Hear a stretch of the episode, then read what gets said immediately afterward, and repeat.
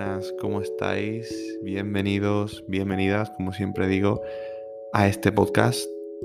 Eh, y hoy vengo a mostraros cómo me encuentro a día de hoy, valga la redundancia. Nuevo trabajo, nuevos compañeros, nuevo lugar, eh, nuevos alumnos. En mi trabajo es todo nuevo y no solamente en mi trabajo, sino en mi vida.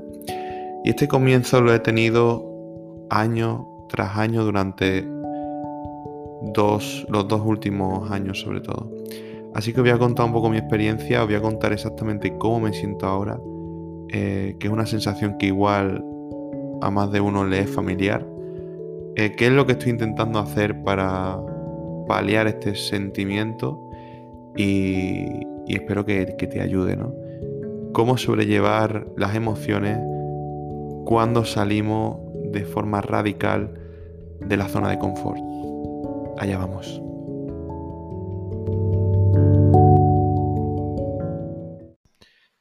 Bueno, ya sabéis que yo no suelo hacer guiones, suelo simplemente conectar el micrófono y dejar fluir. Y en esta ocasión lo estoy haciendo más que nunca. No sé cómo va a salir esta grabación. Espero que muy bien, pero, pero voy a intentar ordenar mis pensamientos y mis sentimientos lo, lo máximo posible para que me podáis captar, comprender. Hoy eh, me encuentro raro. Me encuentro raro porque he pasado de estar en una vida acomodada, de vacaciones, con mi familia, em, con mis amigos. He pasado de estar en, en una rutina a otra, ¿no? Y ahora me encuentro solo en un piso que llevo un dos días con unas vistas y una ciudad lejos de, donde yo vivo, bueno, de donde yo vivía, seguramente para el año completo, eh, sin ningún amigo, círculo, etcétera, etcétera.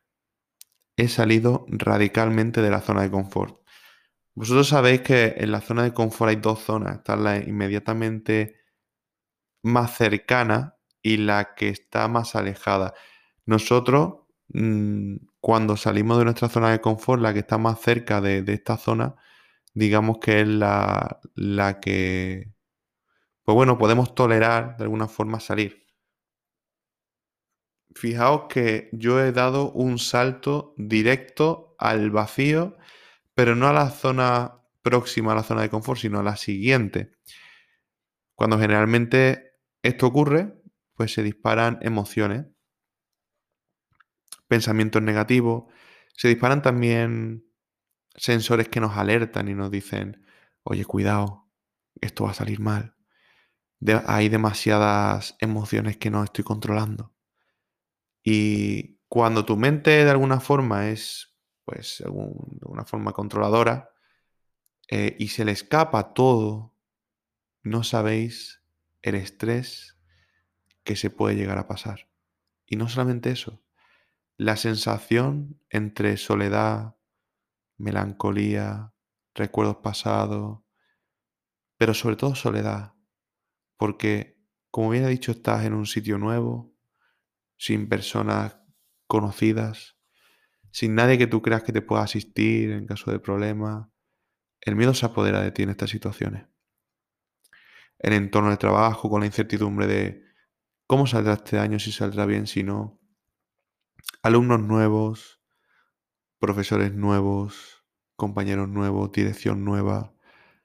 Todo nuevo, nuevos problemas seguramente, nuevos cursos que no has dado antes.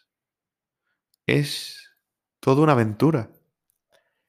Y depende mucho del filtro que tú le pongas, mm, vamos a potenciar o este sentimiento de soledad, soledad, perdón, melancolía y tristeza, o vamos a potenciar el sentimiento de aventura. Como bien he dicho, los podcasts a mí me sirven para salir de esa sensación de, de pesimismo, de, para superarme, eh, esto no es más que una herramienta para mí y una herramienta para vosotros. Fijaos qué importante. cuando tú creas contenido y a ti te sirve para desahogarte, para poner en orden tus pensamientos, igual que tú llevas un diario, también puedes ayudar a los demás y es lo que yo intento. Entonces, este es mi estado actual. Supongo que si has salido, te has ido a estudiar por primera vez a la universidad, has ido a un país nuevo, solo, eh, si has cambiado de residencia actualmente, habrás sentido esta misma sensación de melancolía, tristeza y soledad. Pregúntate, una vez lo sientes, ¿qué es lo que haces, no? Porque mm, pensamos que el sentimiento es algo que va a estar ahí, que nos va a durar. Y las emociones no son más que emociones. Yo ahora me puedo encontrar mal, pero hablar con un amigo y encontrarme bien.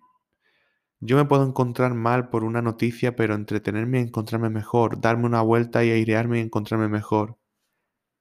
Pero si nosotros nos centramos en los pensamientos negativos, vamos a tener emociones negativas. Y ese es el problema. Los pensamientos generan emociones. Las emociones generan acciones. Y así es como tú determinas lo que haces o lo que no dejas de hacer. Te encuentras, si tú por ejemplo piensas que te están siendo infiel, por ejemplo, o piensas que vas a estar solo o que no conoces a nadie eh, y eres consciente de ello, tu sentimiento va a ser de tristeza y por lo tanto te vas a bloquear y vas a entrar en una espiral de tristeza porque tu cerebro no tiene la solución para ello. Entonces, si nosotros llegamos a controlar nuestros pensamientos, podremos de alguna forma controlar la emoción ligada al pensamiento y por lo tanto nuestras acciones serán más positivas. ¿Qué es lo que estoy intentando ahora? Y no es una tarea fácil. No es una tarea fácil porque cuando uno ya está condicionado por la emoción, porque yo ya el pensamiento, eh, automáticamente cuando tú te sientes mal, ya tienes un pensamiento que te ha hecho sentir mal. Entonces tienes que ir hacia atrás y cambiar el pensamiento, ¿no? Es mucho más difícil que si directamente tú proyectas directamente un pensamiento positivo, ¿no? Entonces, nadie dijo que fuera fácil. Pero ahí está la magia del control emocional. No mucha gente es capaz de hacerlo. No mucha gente es capaz de controlarlo. Hay mucha gente que entra en histeria, en ansiedad, se bloquean, lloran, gritan. Eh, otros no aguantan la presión y vuelven. Pero yo estoy aquí. Y aquí me voy a quedar. ¿Por qué? Porque mi pensamiento dice, esta es mi vocación. Cuando esta es tu vocación, sabes que va a haber momentos malos, momentos buenos, años que vas a rozar con tus compañeros, años que vas a tener clases malas, años que vas a estar muy bien, hasta que pues te puedas establecer en un punto fijo. Entonces, pregúntate, ¿cómo puedo cambiar los pensamientos? Coge una libreta ahora mismo. Escribe todos esos pensamientos. Bueno, escribe una tabla. En la primera tabla, la primera columna pon pensamiento que tengo generalmente los negativos, las sensaciones que me dan esos pensamientos, ¿vale? Y las acciones que sueles tomar. Ahora vamos a intentar cambiar cada uno de esos pensamientos. Vamos a poner cuando los cambiemos qué nos ha suscitado, cómo nos sentimos, la emoción y qué acción hemos tomado. Así vamos a tener una pequeña guía para cuando nos encontremos mal intentar cambiar nuestro pensamiento. Muchas gracias por haber estado ahí. Gracias por haberme ayudado a encontrarme mejor. Y nos vemos muy pronto. Un beso enorme.